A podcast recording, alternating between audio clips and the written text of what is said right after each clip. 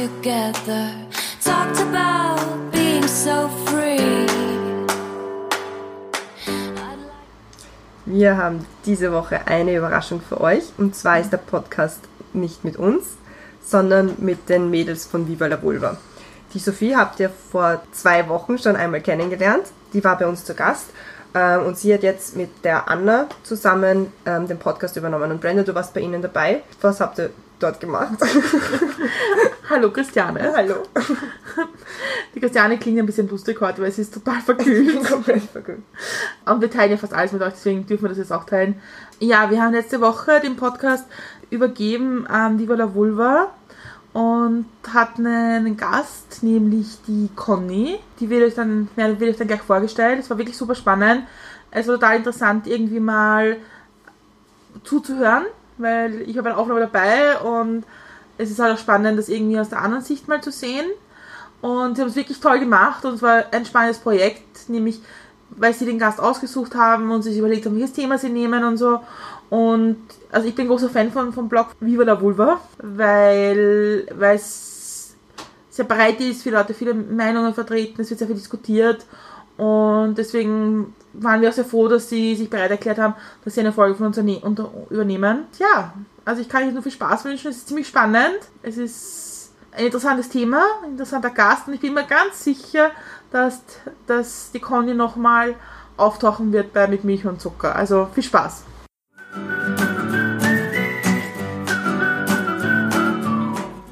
Hallo und willkommen bei Mit Milch und Zucker, wo wir mit Leuten Kaffee trinken, damit ihr sie kennenlernen könnt. Und die regelmäßigen Hörer werden wahrscheinlich schon erkannt haben, dass ich nicht die Brenda oder die Christiane bin. Das ist eine Takeover-Folge von Viva la Vulva mit mir, der Sophia, der Anna. Natürlich haben wir wie es sich gehört, bei Mit Milch und Zucker auch wieder einen Gast. Heute die Conny.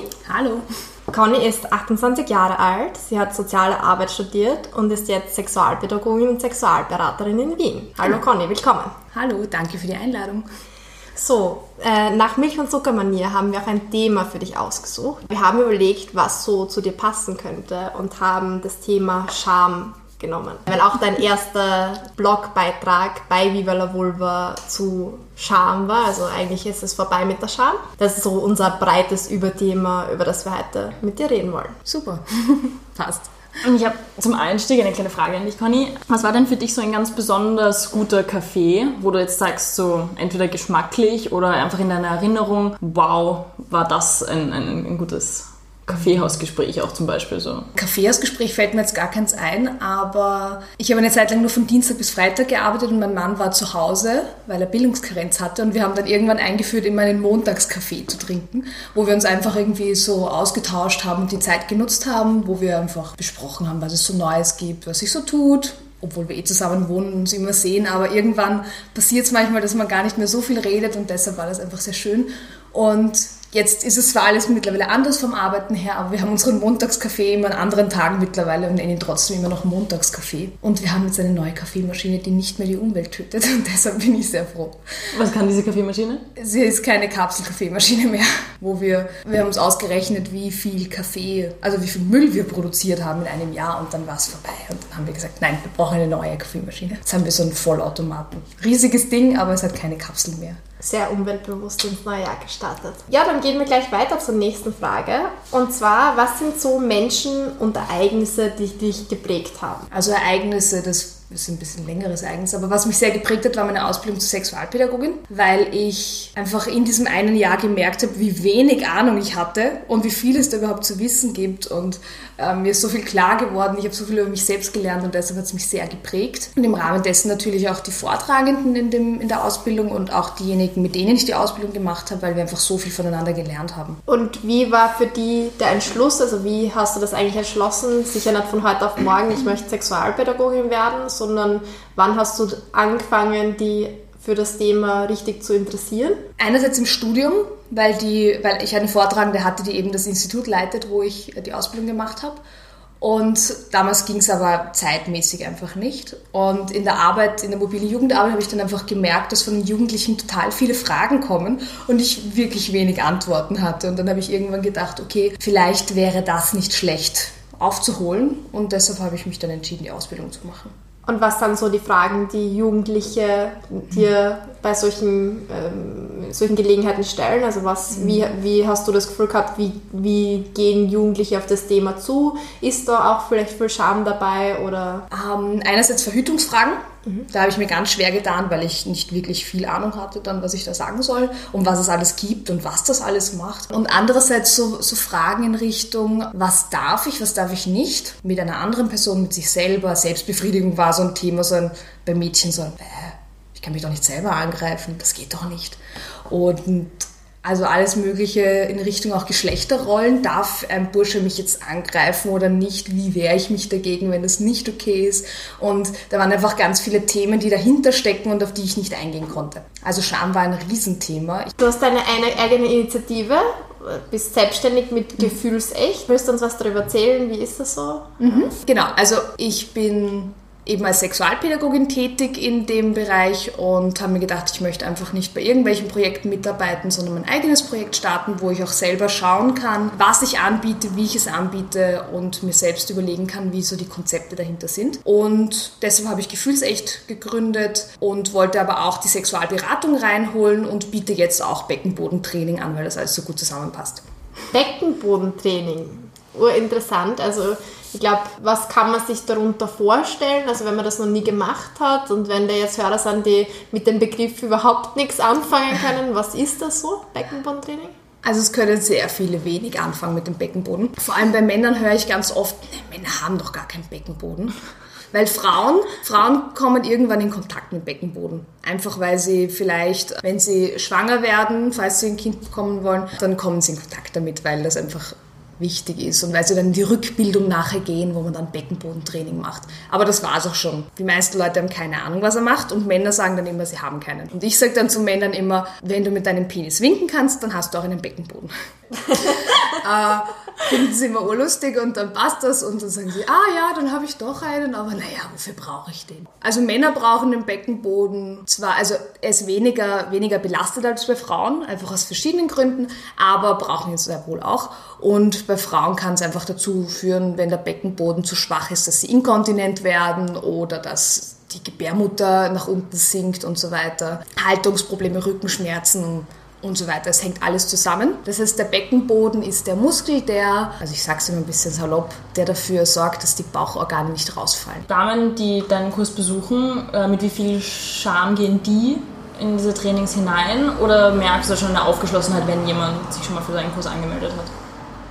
Unterschiedlich. Also manche kommen wirklich eher, weil sie sagen, ja, Beckenboden, also ich trainiere den halt jetzt und bei und das passt dann schon, die haben eher so diesen Trainingsanspruch und dann gibt es aber auch wieder Frauen, die kommen und haben ur viele andere Fragen. Also das letzte Mal, wie ich einen Kurs gehalten habe, haben wir die letzte Einheit äh, die Hälfte von dem, was ich geplant hatte, ausgelassen, weil wir dann einfach urviel über äh, Gebärmutter, Muttermund, was ist das überhaupt, wie lang ist überhaupt die Scheide und dann kamen ur viele sexualpädagogische Fragen. Also es ist sehr unterschiedlich. Manche haben wirklich so dieses, ich gehe trainieren, damit alles kräftig ist und gut durchblutet ist und super ist und die anderen wollen halt sich auch austauschen, auch mit den anderen Frauen nämlich dann austauschen. Das finde ich immer sehr schön. Sie- Siehst du da vielleicht auch, dass so Themen eher tabu sind und da oder vielleicht einfach so schambehaftet sind, dass man dass generell zu wenig gesprochen wird über sowas? Also das Gefühl bekommt zumindest ich. Also ich habe absolut das Gefühl, dass zu wenig gesprochen wird über äh, Geschlechtsorgane, über Sexualität, über Gefühle, über Grenzen. Ähm, das sind alles Themen, die viel zu wenig behandelt werden. Ich bin immer überrascht, weil ich bewege mich halt mittlerweile in einer Bubble, finde ich, und ich merke, die um mich herum kennen sich gut aus und reden auch sehr offen. Und dann rede ich wieder mit Leuten und denke mir so, was, du weißt nicht, dass Vulva und Vagina nicht dasselbe ist? Wie kann das sein? Und dann muss ich mich immer ein bisschen einbremsen und denken, okay, nur weil es eine erwachsene Frau ist, heißt es nicht, dass sie alles weiß über, über die Geschlechtsorgane. Aber das liegt einfach daran, dass wir viel zu wenig über solche Dinge reden und das ein Riesentabu ist immer noch. Warum Und- auch immer. Und damit wir jetzt auch die Tabus in dem Podcast brechen, was ist eigentlich der Unterschied zwischen Vulva und Vagina? Also die Vulva ist, äh, ist alles Äußere von den Geschlechtsorganen der Frau, Frau mit Sternchen, sagen wir es mal so. Und die Vagina ist einfach das Innere. Das sind zwei Hautschichten, die aufeinander liegen und die ähm, das Bindeglied zwischen dem Äußeren, also der Vulva und der Gebärmutter sind. Und warum glaubst du, dass man im täglichen Diskurs äh, mehr Vagina verwendet als Vulva, weil das haben wir am Anfang schon sehr gemerkt. Also Viva la Vulva hast unsere Bewegung auch deswegen, weil wir das Gefühl gehabt haben, dass äh, im öffentlichen Diskurs eigentlich viel zu oft nur über Vagina und über das Loch quasi geredet wird und eigentlich recht wenig darüber, über die Vulva im Ganzen. Hast du alles Gefühl, dass was eher Ja, ich glaube, das liegt daran, dass die Vulva für männliche Zwecke nicht so viel Bedeutung hat, außer dass sie vielleicht nett zum Anschauen ist manchmal, was auch immer, aber sie bringt den Männern nicht, nicht viel, sagen wir es mal so. Und die Vagina dann schon vom Gefühl her und deshalb glaube ich, dass es einfach so ein, ah, das ignorieren wir einfach und das ist halt da, Ding ist, aber die Vagina bringt mehr. Ich meine, auch geburtstechnisch bringt ja die, die Vagina halt mehr, es ist so. Dabei ist da bei der Vulva so viel, also da sind so viele Teile, die man nicht ignorieren kann, die ja auch das sind, was man von außen sieht. Apropos sehen, finde ich auch immer spannend, wenn ich, die, wenn ich Mädchen in einem Workshop frage, dürfen sie selber ihre Vulva anschauen? Höre ich total oft nein. Und ich denke mir dann immer, wieso nicht? Die gehört doch dir. Aber es ist total oft so, dass sie das Gefühl haben, sie dürfen sich selber gar nicht anschauen. Und wenn es dann ums Thema geht, darf sie sich selbst in die Scheide greifen, dann ist es überhaupt ganz was Dramatisches, teilweise. Und was glaubst du so, dass das mit Kindern macht, wenn du als Mädchen quasi damit aufwächst, dass das irgendwie pui ist, dass die Eltern sagen, ach, da greif aber jetzt nicht hin. Also wie, wie glaubst du, dass das, hat das Auswirkungen auf Kinder? Ja, definitiv. Es ist nämlich, ähm, wenn man sich selbst nicht kennt und nicht spürt, wie soll man dann merken, wenn irgendwas nicht passt? Das heißt, wenn irgendwer dann dieses Mädchen berührt und sie will das eigentlich nicht, erkennt sie den Unterschied aber gar nicht. Und sie lernt sich auch selbst nicht kennen und man muss auch sagen, die Vernetzung zwischen Körperteilen und dem Gehirn passiert, indem sie angefasst werden. Das heißt, wer sich nie selber anfasst, spürt dann auch weniger. Sehr interessant. Was Neues. Ja? Nochmal zu deiner Rolle als Tabubrecherin. Du hast ja auch eine eigene Initiative für Frauen gestartet, wo äh, sich Frauen treffen können in einem Safe Space. Wie war nochmal der Name von dem und äh, was war die Idee dahinter? Die Initiative heißt Ungeschminkt, weil, also da geht es nicht darum, dass man sich nicht schminken darf und nicht ähm, und, und keine Ahnung. Also es dürfen alle Frauen kommen, die sich schminken und nicht schminken. Frauen auch wieder mit Sternchen, die sich einfach eben austauschen wollen, die, so wie ich es jetzt im Beckenbodenkurs hatte, die sich treffen wollen und über alles Mögliche reden wollen, also abseits von, ähm, was sind so klassische Klischee-Frauenthemen, äh, Make-up, Haare, Schuhe, ähm, sondern wirklich einfach Männer. sich aus, ja, über, über Fußballspieler, die ein tolles Sixpack haben oder so. Also da könnte ich ja nicht mal mitreden, ich habe keine Ahnung. Also es geht wirklich darum, sich auszutauschen über, über Frauenthemen, die nicht so frauenzeitschriftsmäßig sind, sondern einfach, ja, zum Beispiel auch Fragen stellen kann, so mit, was ist jetzt der Unterschied zwischen Vulva und Vagina und warum ist das überhaupt wichtig und wie ist das bei euch so? Meine Schwester hat es sehr treffend ausgedrückt. Ähm, ich könnte es auch einfach nennen, was in diesen Mädchen haben Fragenbüchern nicht drinnen steht, könnte man da einfach besprechen. Weil wir haben das von, von unserem Vater, haben wir so ein Buch bekommen, wo, äh, wo drauf steht, die Fragen der Mädchen oder irgend sowas. Und sollten uns halt einfach mal durchlesen, was da drin steht. Und da steht halt nur irgendwas über Liebeskummer und über Burschen drinnen und das war's im Endeffekt. Und das wäre eigentlich nett, wenn man sich dann auch als Erwachsene nämlich austauschen kann und schauen kann, okay, was, ist, was steckt da dahinter? Was gibt's denn mehr als das? So. Also wenn ich mir jetzt so anschaue, die Entwicklung vom... Wann, wann habt ihr dieses Buch bekommen von eurem Vater? Wart ihr noch Kinder oder? Ja, ja, ja. Ja. Wir waren so um die zwölf oder so. Keine Und da ist ja jetzt eine Riesenentwicklung von, von damals bis, bis jetzt zu deinem heutigen Job. Und du kannst ja auch ordentlich stolz auf dich sein, oder? Also ich finde, das ist wirklich auch eine riesen, ein Riesenschritt, von den viele Mädchen nicht machen, was wir hier eigentlich auch versuchen. Und ähm, worauf bist du da besonders stolz? Frage ich mich da so, merkst du da, siehst du die Erfolge für dich persönlich?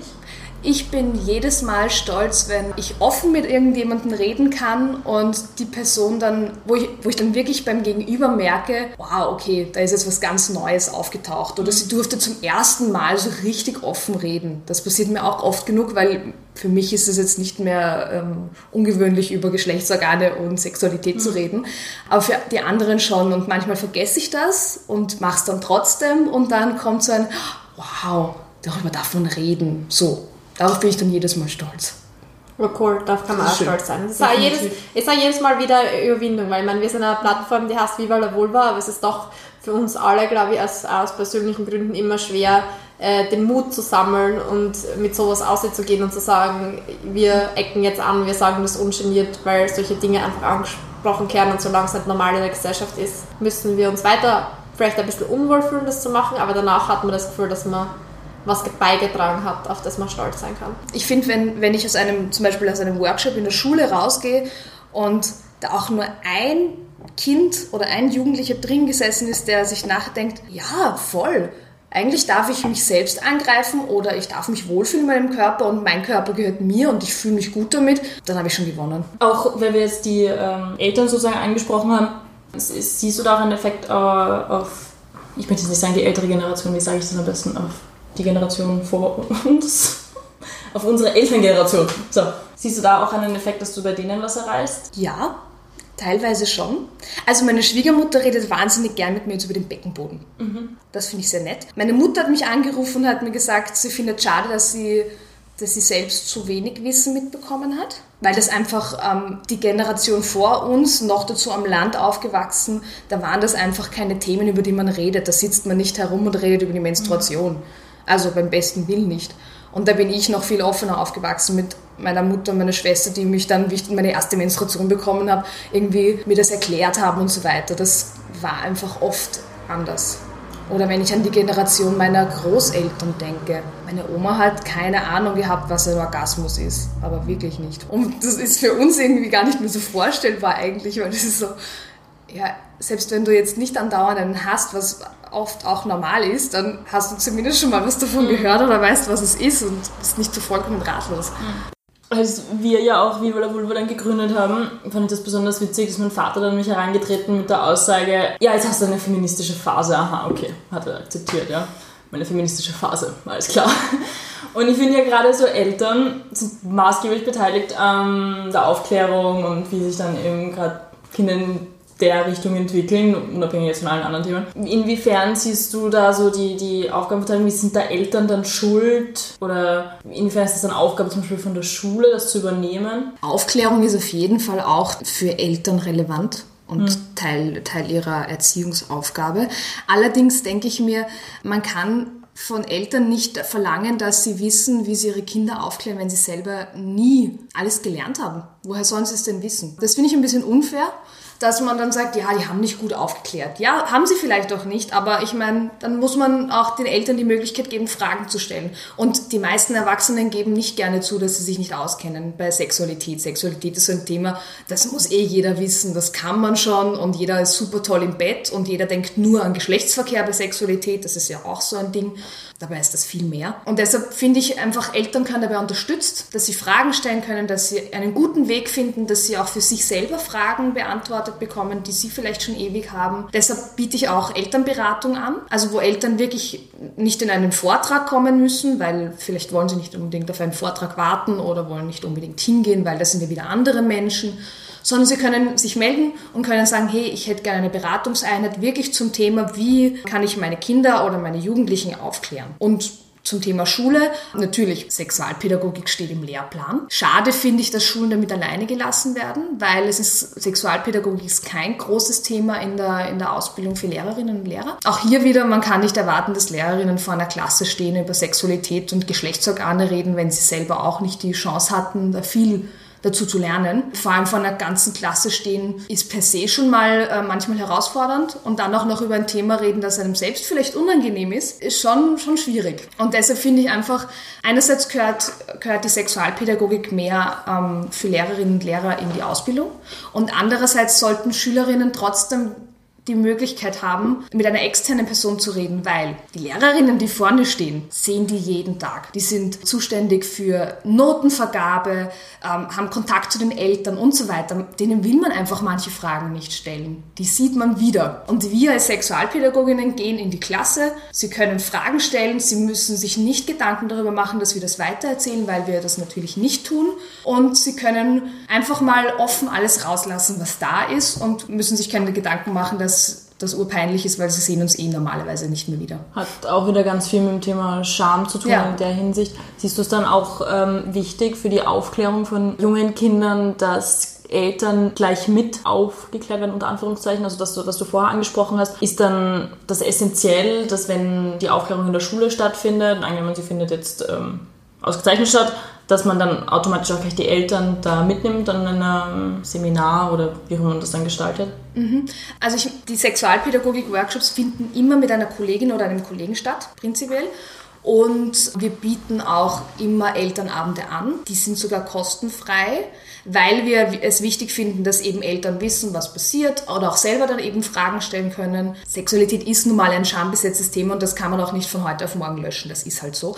Ähm, Aber deshalb sollten Eltern einfach die Möglichkeit auch haben zu wissen, was da besprochen wird, dann Unsicherheiten geklärt werden und geschaut. Und dann kann geschaut werden, ob irgendwas nicht passt. Und du sagst- also ja, gehört auf jeden Fall dazu, dass die Eltern mit eingebunden werden. Und du sagst, dass äh, die Schulen sie oft nicht wissen, wohin sie sich wenden sollen. Ich meine, äh, was ich mir erinnern kann, hat es vor kurzem in den Medien einen eher Skandal dazu gegeben, dass es äh, eben diese Plattform gegeben hat für Jugendliche, die in die Schulen gegangen ist, um Kinder aufzuklären. Und es hat sich dann im Endeffekt herausgestellt, dass diese Aufklärungsplattform unter Anführungszeichen den Kindern allen möglichen Unsinn verzapft hat. Also wie, wie hast du darauf reagiert? Wie war das für dich, von dem zu hören und wie siehst du das? Also prinzipiell dieser Verein war ja schon lange tätig. Und es war jetzt auch kein Geheimnis, dass die vielleicht ein bisschen fundamentalistisch angehaucht sind, sagen wir es mal so.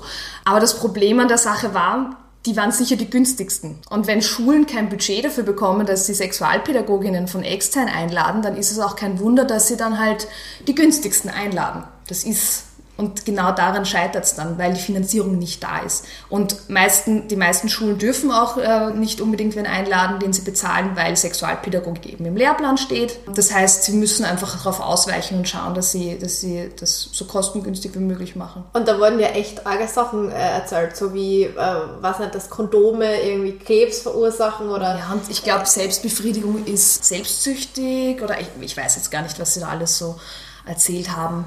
Ja, natürlich habe ich mich geärgert darüber, weil es genau gegen das ist, was ich in den Workshops irgendwie vertrete. Und da habe ich mir gedacht, die, die armen Schülerinnen und Schüler, die da irgendwie jetzt Fehlinformationen bekommen haben, aber auch gleichzeitig die armen Lehrerinnen, weil die haben ja versucht, etwas Gutes zu machen für ihre Klasse und haben dann aber irgendwie Voll kontraproduktiv. ja, es war dann voll. Das ist auch schade. Natürlich könnte man jetzt auch sagen, okay, vielleicht hätte man das auch irgendwie merken müssen oder so, aber das wage ich mir jetzt nicht anzumaßen, dass das dass man das hätte erkennen können oder nicht. Ich finde es auf jeden Fall schade, dass es dann medial auch so aufgezogen wird und dann wieder total panisch darüber geredet wird, wie furchtbar es ist, Kinder zu sexualisieren. Denn sind wir uns ehrlich, sie reden so oder so über Sexualität und wir sollten die Chance nutzen, ihnen einen sicheren Rahmen dafür zu geben, damit sie halt dann nicht nur die ganze Zeit irgendwelche komischen Sachen im Internet nachschauen. Weil im Internet finden sie dann wirklich Unmengen an Dingen und die meisten Sachen sind nicht richtig oder total schwachsinnig und da ist es doch besser, wenn man mit ihnen aktiv darüber redet. Ja, vor allem wenn du dann aufwachst und dann der einzige, das, wo sie dann halt für Jugendliche hinwegwenden, sind dann halt Pornos. Und sagen wir uns ehrlich, also die ganzen Seiten, YouPorn, also die ganzen Mainstream-Porn-Seiten sind schon sehr voll mit auch viel frauenverachtenden Content. Und wenn man sich das dann anschaut, dann kann man vielleicht auf die Idee kommen, dass das ganz normal ist oder dass das Frauen sowieso immer wollen, dass man ihnen ins Gesicht spritzt oder so. Also Ja, es gibt auch einen klaren Ablauf immer. Also Geschlechtsverkehr muss immer gleich ablaufen natürlich. Ja. Nein, natürlich nicht.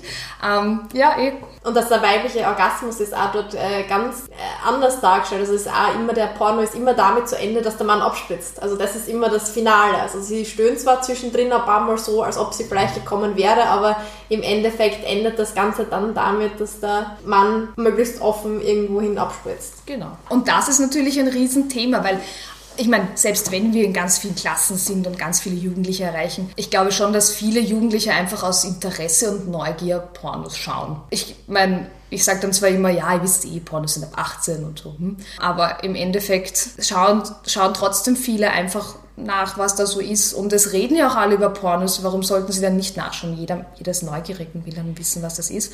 Das Einzige, was man machen kann, und da gibt es auch tolle Projekte dazu, ist mit Jugendlichen darüber zu reden, was sind Pornos und was sind Pornos nicht. Und Pornos sind kein echter Sex. Punkt. Ist so. Das kann man ihnen oft genug sagen und man kann sie fragen, was sie so gesehen haben, man kann das mit ihnen reflektieren, das ist wichtig.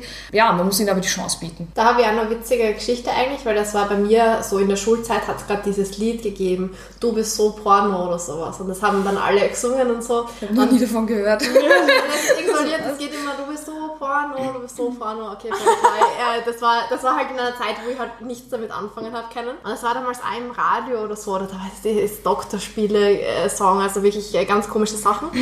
Und dann habe ich halt meine Mama gefragt, was denn eigentlich Porno ist, weil das war in diesem Lied und ich habe das immer gehört und wollte wissen, was das eigentlich so ist. Und meine Mama ist sehr, sehr feministisch und auch sehr offen. Aber wo ich sie das gefragt habe, war sie irgendwie so, Pornos, das ist was Schlechtes, da werden Leute gezwungen, dass sie mit anderen Leuten Sex haben. Und das war so gravierend für mich, dass ich dann dieses Lied erstens mal nie mehr gehört habe und zweitens einmal, bis ich 21 war, mir nie in meinem Leben ein Porno angeschaut habe. Und jetzt meine Frage an dich, die Frauenbewegung der 70er Jahre hat viel auch dazu beigetragen, wie aufgeklärt wir heute leben. Aber es sind doch irgendwie, also wie siehst du den Unterschied zum Beispiel von der älteren Generation? Weil ich sehe das bei mir und bei meiner Mama sehr stark, wir sind beide sehr feministisch. Aber meine Art von Feminismus ist halt eine ganz andere als ihre. Also sie sieht vieles, was mit Sex zu tun hat, öfters als negativ, öfters als eher männlich dominiert. Und anstatt rauszugehen und das von einer anderen Seite zu sehen, ist besser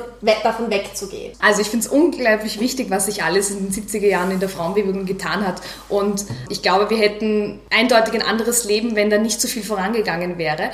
Aber ich glaube, man darf nicht davon ausgehen, dass es einen Feminismus gibt. Es gibt da so viele verschiedene Ansichten und Variationen und ich glaube, dass es einer Generation eben äh, in den 70er Jahren war das einfach so, die, die Frau als Objekt, die halt die Beine breit gemacht hat und ihren Job gemacht hat im Schlafzimmer und in der Küche, ist natürlich ein bisschen in die Richtung gegangen, Sex ist was Negatives und Böses und nur für den Mann. Aber es hat sich dann weiterentwickelt und dann kamen Ansätze dazu wie Sex Positivity und wo man dann einfach gemerkt hat, okay, Sex ist nicht immer nur Geschlechtsverkehr, sondern einfach mehr und Sex fängt auch bei einem selber an und dann hat sich einfach alles weiterentwickelt und ich glaube, deshalb ist es schwierig von einem Feminismus zu reden, sondern es gibt einfach so viel, das in die Richtung geht. Ich glaube aber, dass es sehr wichtig ist, was sich alles getan hat, eben genau in der Zeit und natürlich gibt es dann auch wieder so ein bisschen radikalere Ansichten, eben von wegen Geschlechtsverkehr ist nur böse und äh, ist nur für Männer da und so weiter. Jetzt das feministische Thema weiterhin zu behalten. Du hast vorher kurz erwähnt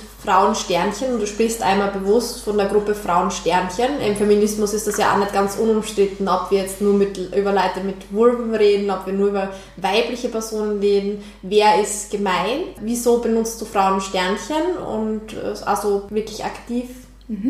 Ich hole ein bisschen aus. Als ich so im Matura-Jahrgang war, habe ich damals gesagt, Gendern ist total blöd. Das braucht doch keiner. Ich fühle mich auch angesprochen, wenn die männliche Form verwendet wird. Und irgendwann im Studium habe hab ich dann gemerkt, okay, ganz so ist es doch nicht. Und habe mich ein bisschen damit auseinandergesetzt und habe dann angefangen, den Gender Gap zu verwenden, was in meinem Freundeskreis total so boah, du bist die Urfeministin, voll arg. Und damals habe ich noch gesagt, na, Feministin bin ich keine, sondern eher Emanze, weil ich mir gedacht habe, Feminismus ist so, bezieht sich nur auf Frauen. Und irgendwann habe ich einfach mehr darüber erfahren und gemerkt, okay, Feminismus heißt nicht, dass nur Frauen gestärkt werden, sondern dass es einfach darum geht, dass alle Menschen das tun können, worauf sie Lust haben, solange sie niemand anderen dabei einschränken und, und einfach so, so, es ist so wichtig, dass man Hand in Hand geht und das nicht so ein Krieg zwischen Männern und Frauen wird. Das Sternchen sage ich deshalb eh, eh, zu selten leider. Also es tut mir leid, dass ich es nicht immer dazu sage, aber und auch nicht immer richtig gendere in der, in, im Sprachgebrauch.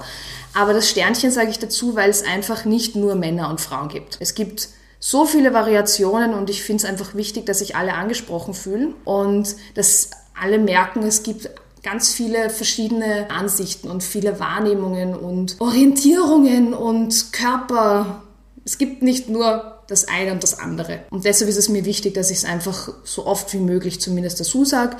Deshalb war es mir auch bei meinem Projekt Gefühlsecht wichtig, dass ich ein Sternchen im Logo habe, weil ich einfach zeigen will, dass es ein bisschen ein Umdenken geben sollte. Nächste Frage. Das bringt mich zum Lachen. Was bringt dich zum Lachen? Mich bringt viel zum Lachen.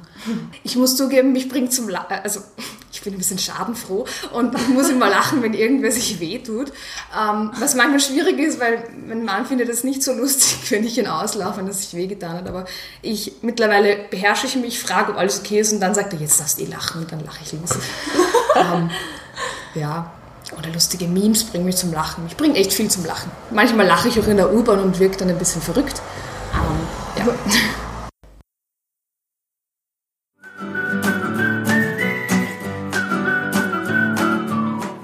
Wir sind jetzt bei dem lustigen Teil angelangt, wo wir ein Spiel für dich haben. Ich jetzt auch schon Spiel, lustig. Das Spiel ist äh, auch von äh, mit Milch und Zucker geklaut und es heißt Hätte, hätte, Fahrradkette. In diesem Spiel geben wir dir ein Szenario, auf das du reagieren sollst. Das Szenario wird dir jetzt gleich die Anna vorlesen. Du kommst durch widrige Umstände ins Zeuginnenschutzprogramm. Du solltest dir eine neue Identität aussuchen. Wie wird deine Zukunft aussehen? Du kannst alles sein, egal was es kostet, egal wo. Du kannst nur nicht das sein, was du jetzt bist. Oh, eigentlich, eigentlich echt gemein, ja. Das finde ich eigentlich ziemlich schade. Ja. Ich, bin, ich bin ganz gerne ich. Das heißt aber, ich kann in jedes Land. genau. Okay, ich würde nach Neuseeland ziehen, weil ich letztes Jahr einen Monat mit einem Campervan durch Neuseeland geflo äh, gef geflogen, gefahren bin. Hieß Spaceship, deshalb passt geflogen eigentlich ganz gut. Und wir sind einfach vier Wochen herumgefahren und es war so traumhaft schön, dass wir dann beide gesagt haben, also mit meinem Mann war ich unterwegs und wir haben beide gesagt, boah, eigentlich würden wir urgerne herziehen. Und dann haben wir uns aber gedacht, ja, aber wovon sollen wir dort leben? Weil ich meine, viel gibt's dort halt nicht. Schafzucht. Ja, ich wollte keine Schafe züchten, obwohl ich will sie nur streicheln eigentlich. Und ich könnte der Häschen, äh, Häschenzucht nicht, weil Neuseeland hat ziemliche Probleme mit Häschen und tötet sie. Ähm, das ist ein bisschen traurig. Aber ich würde, ich könnte die Häschen sammeln und versorgen, damit sie nicht mehr getötet werden. Das wäre eigentlich ganz cool. Also ich mache eine Häschenfarm in Neuseeland auf und würde dann in Hobbiten arbeiten manchmal. Und so. äh, zu Neuseeland jetzt nur eine Frage, weil das ist natürlich die entscheidende Frage. Ich war auch in Neuseeland Campervan, mit dem Campervan unterwegs. Nordinsel oder Südinsel, das ist Ich die Frage. Nein, das ist äh, Auckland oder Wellington. Also was hat dir besser gefallen? Ah, ich fand Auckland urlangweilig. Ich fand Auckland so, also vielleicht lag es auch daran, dass wir am Sonntag dort waren, aber es war, es war eh nett. Also es ist eine schöne Stadt, aber es war jetzt nicht so, dass ich mir gedacht habe, boah, Auckland, urcool. Ähm, Wellington fand ich, fand ich ganz nett. Da war unser, unser Campingplatz so anstrengend irgendwie und wir hatten Probleme mit dem Auto und mussten uns zur, zur Fähre hetzen. Deshalb würde ich eigentlich sagen Queenstown. Queenstown, ja, Queenstown war Das war cool. echt schön. Wir waren auf diesem Berg, wo man Ja. so über die ganze Stadt sieht. Urschön. Und es gibt urgute Burger und es war voll nett, weil wir waren ja, wir waren dann zwei Wochen wirklich in der Pampa unterwegs vorher und das war so die erste Zivilisation, die wir gesehen haben. Und es war urschön. Also ich würde Queenstown nehmen. Und in Queenstown habt ihr auch irgendwas crazy gemacht? Seid ihr Bungee gejumpt oder seid ihr aus, ähm, habt ihr Skydiving gemacht? Also bist du eine Risikofrau? Also in Queenstown sind wir genau mit diesen lustigen kleinen, was, was sind das, so Scooter-Auto-Dinger den Berg runtergefahren. Das war Ah, jetzt ja. nicht so arg. Aber wir waren auch beim, bei den Gletschern. Fox-Gletscher Franz und Josef Gletscher. Franz-Josef-Gletscher und dort waren wir beim Fox-Gletscher Skydiven. Oh, Was echt cool. cool ist, weil du siehst dort zwei Gletscher, also du siehst den Fox-Gletscher und den Franz-Josefs-Gletscher und du siehst das Meer und du siehst Regenwald und es ist einfach urcool, wenn du da raushüpfst. Und ich hatte wahnsinnig Angst, wirklich wahnsinnig Angst. Und ich bin in diesem Flugzeug gesessen und habe mir gedacht, welcher Idiot macht denn sowas? Wieso tue ich das?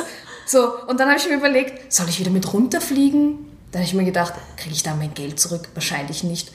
ähm, Jetzt springe ich. dann habe ich mir gedacht, aber andererseits, ich meine, man hüpft ja nicht alleine. Das heißt, es wird schon nichts passieren, weil dann ist ja der Typ, der mit mir raushüpft, auch tot und das will er nicht. Also wird schon passen. Und dann bin ich rausgehüpft und in der ersten Sekunde habe ich Uhr geschrien, was man eh nicht gehört hat, weil wir auf 16.500 Feet waren. Die erste Sekunde habe ich gedacht, ich sterbe und danach fand ich es urcool. Ich habe auch ein Video davon, wo man genau den Gesichtsausdruck sieht mit Panik und dann mit Freude. Das ist eigentlich sehr cool. Anna, würdest du das machen mit ähm, Fallschirm aus dem Flugzeug springen? Ich würde mit einem Fallschirm rausspringen. Ich würde niemals in meinem ganzen Leben Bungee-Jumping machen. Da bin ich ganz bei dir. Ich verstehe nämlich nicht, was, weil da ruft man nur runter und hängt auf einem Seil. Oh mein Gott, was ist, wenn das Seil Und das reißt? dieses, ja genau, diese, Und das schnappt ja wieder hoch, Ja. so urarg. Aber Bungee Jumping wurde in Queenstown angeblich erfunden.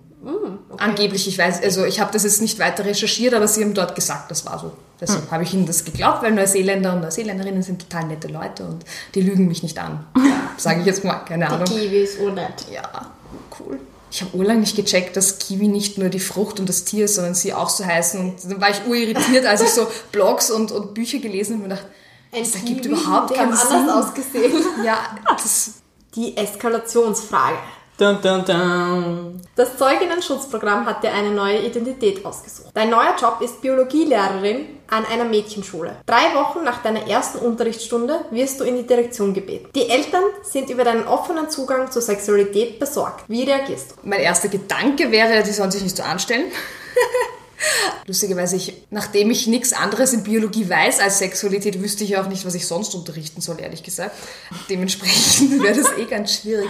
Ich glaube, ich würde der Direktorin erklären, was ich so unterrichtet habe und was für Themen wir hatten und würde schauen, dass ich einen Elternabend organisiere, wo die Eltern dann auch Fragen stellen können und ich ihnen erkläre, warum das wichtig ist, was ich thematisiere. Ob ich den Job lange behalte, weiß ich dann nicht, aber man kann es ja probieren. Und in die, sagen wir mal, in dieser Mädchenschule werden jetzt einige Mädchen mit Kopftuch und mit Migrationshintergrund. Wie gehst du eigentlich jetzt in deinem Job generell damit um, wenn Leute vielleicht aus Familien kommen, in denen Sexualität noch ein größeres Tabu ist oder vor allem weibliche Sexualität noch ein größeres Tabu ist als, sagen wir mal, in der Durchschnittsösterreicher Familie, Österreicherinnenfamilie? Wobei man könnte ja zum Beispiel davon ausgehen, dass ja manchmal so Extremfall katholische Mädchenschule voll abgeschottet irgendwo am Land. So auch so als Beispiel jetzt. Das sind jetzt zwei Fragen. Warte, also Umgang mit, mit ähm, Kindern und Jugendlichen mit Migrationsgeschichte oder mit verschiedenen Religionen. Also ich gehe prinzipiell mit allen Schülerinnen gleich um. Ich muss sowieso immer darauf schauen, wie geht es diesen Kindern und Jugendlichen und welche Themen sind da, welche Themen sind äh, vielleicht versteckt da was ist ihnen vielleicht zu viel? Was interessiert sie? Ich mache das gar nicht abhängig von, von woher kommen sie, welche Religion haben sie. Es ist auch oft genug, eben wie du gesagt hast, wegen katholischer Mädchenschule, ähm, es ist auch ganz oft irgendwie in katholischen Kreisen so, dass sie vielleicht dann nicht über Sexualität reden dürfen und so weiter. Deshalb mache ich es gar nicht abhängig davon, woher die Person kommt und was, woran sie glaubt oder welches Religionsbekenntnis die Person hat. Prinzipiell gehe ich mit allen gleich um, aber natürlich ist es manchmal dann vielleicht so, vor allem in einer katholischen Mädchenschule, dass man dann angefeindet wird, weil man zu offen redet. Dann ist es mir wichtig, den Kontakt zu den Eltern zu haben und zu schauen, dass sie, dass deren Ängste einen Platz finden und sie aber trotzdem merken, okay, ihre Kinder werden da jetzt nicht total versaut und kommen dann raus und reden den ganzen Tag nur über Pornos und Gangbangs und whatever. Ich glaube, Eltern stellen sich darunter schlimmere Dinge vor, als da passieren. Also in der, im Sexualpädagogikunterricht reden wir jetzt nicht den ganzen Tag über arge Sachen, sondern auch über Gefühle und was der Körper halt so hat und so Sachen.